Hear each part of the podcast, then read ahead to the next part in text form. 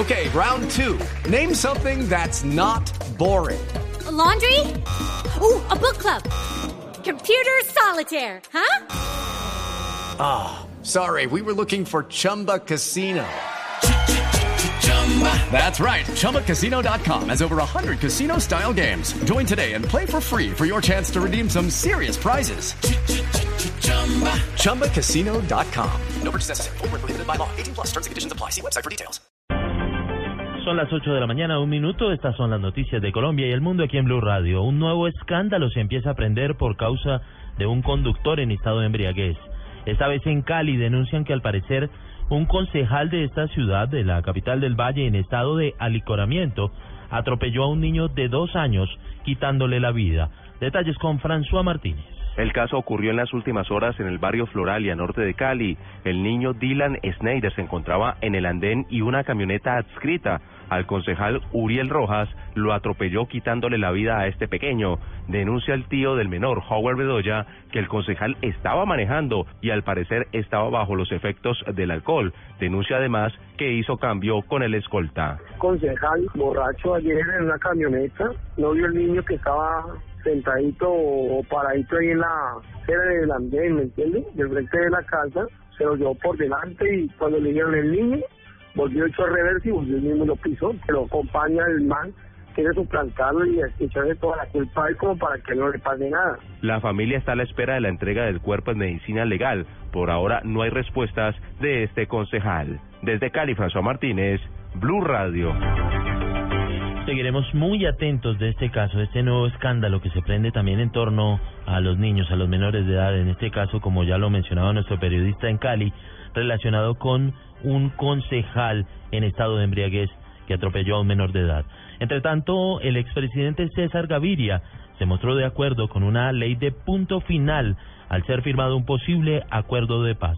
Detalles con Carlos Alberto González. Así es, eh, Alejandro, pues el expresidente César Gaviria se ha mostrado de acuerdo con eh, que se cierre la puerta a nuevas investigaciones en caso de llegarse a concretar la firma del eh, proceso de paz. En un reportaje que entrega eh, el tiempo, el exmandatario manifiesta que si no se pone punto final a esas investigaciones, a los desmovilizados, a los líderes guerrilleros con los que se está negociando allí en, en La Habana, pues esto nunca va a acabar y esta novela va a continuar. Pide incluir, si se concreta la paz, que esa justicia transicional, de esa justicia, no solo hagan parte guerrilleros, sino también todos los actores del conflicto, militares, incluso civiles que han sido cómplices de esos hechos delictivos como excongresistas que están eh, involucrados en investigaciones o que han sido condenados también eh, por esos hecho- hechos delictivos.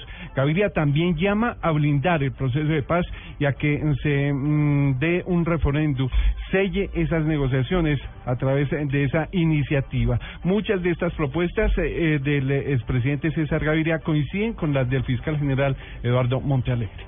Carlos Alberto González, Blue. Cambios en las funciones del INCODER y reformas para el FOSIGA son algunos de los más de 200 artículos contenidos en el plan de desarrollo. Más detalles de este proyecto que ya inició su curso en el Congreso con Diego Monroy. Según el director de Planeación Nacional Simón Gaviria, con este plan de desarrollo se buscarán facultades extraordinarias para realizar ajustes institucionales en el sector agropecuario. nos obliga a replantear de manera profunda la institucionalidad agropecuaria y para eso se están pidiendo facultades al Congreso de la República para poder reformarlo integralmente, para poder ver el tema de tierras, el tema de capacitación, el tema de adecuación de la tierra. En el tema del modelo integral de atención de salud también se plantea una reforma al FOSIGA. Esto nos ayudaría a fortalecer los mecanismos de giro directo. La concurrencia de fuentes del FOSIGA nos permitirá mayor flexibilidad en el manejo. Y además es una unidad de gestión del sistema y de su funcionamiento financiero, pero también de información. Cosas tan importantes como pueden ser la base de datos de la salud y esa es información que se requiere para mejorar la gestión. Según el director de Planeación Nacional, con este plan de desarrollo se busca un modelo de salud diferencial en el tema de las regiones. Diego Fernando Monroy, Blue Radio. Las fuerzas militares anunciaron la apertura de una investigación más a fondo luego de asegurar que el protocolo del contratista para realizar las pruebas de carga en el puente peatonal que colapsó en el norte de Bogotá fueron insuficientes. Información con Simón Salazar. En un comunicado, la Inspección General de las Fuerzas Militares informó que inició la investigación preliminar disciplinaria para determinar los responsables por la participación de soldados en las pruebas de carga al puente peatonal que colapsó en la carrera 11 con calle 103 en el Cantón Militar Norte. De acuerdo con el comunicado, a través de un equipo interdisciplinario se realizó auditoría a los procesos de contratación de obra e interventoría y constató que no existe causa que justifique el procedimiento realizado en la prueba de carga al puente con participación de soldados y personal civil. El comunicado asegura que el contratista no aplicó los protocolos necesarios para realizar las pruebas de carga y al parecer tampoco informó al personal militar sobre el alto riesgo de la prueba que él practicaba. Simón Salazar, Blue Radio. En noticias regionales, el 26 de febrero, la gobernación de Antioquia y del Chocó visitarán Belén de Bajirá con expertos de la Universidad de Antioquia para discutir sobre los límites de este municipio. Detalles con Lina María Zapata. El gobernador de Antioquia, Sergio Fajardo, no tiene dudas de que Belén de Bajirá le pertenece a Antioquia y no al Chocó, pero para comprobar ello han hecho estudios con la Universidad de Antioquia y actualmente esperan respuesta de la Procuraduría sobre las quejas que ya han interpuesto. Que teníamos un mapa y el IGAC en el último mapa que nos entregó corrió el límite y ponía Belén de Bajirá por fuera de los límites del departamento de Antioquia. Entonces estamos diciendo, no puede ser. Repito, yo no quiero convertir esto en vamos a, a levantarnos en Antioquia para pelear con el Chocó. Eso sería ridículo, improcedente, torpe. El mandatario reiteró que Belén de Bajirá no podría ser municipio, ya que en la actualidad no cumple con los ingresos definidos por la norma. Según la gobernación de Antioquia, Belén de Bajirá cuenta con 16 mil habitantes entre la cabecera y la zona rural. En Medellín, Lina María Zapata, Blue Radio. Noticias contra reloj en Blue Radio. Noticia en desarrollo, la policía de Dinamarca identificó al supuesto autor de los ataques en las últimas horas en Copenhague, una persona que estaba bajo el radar de los servicios de inteligencia, aunque no facilitaron su identidad.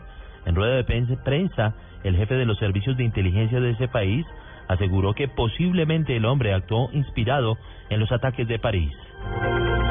La cifra 940 homicidios de niños se registraron en el país durante 2014, según datos de medicina legal.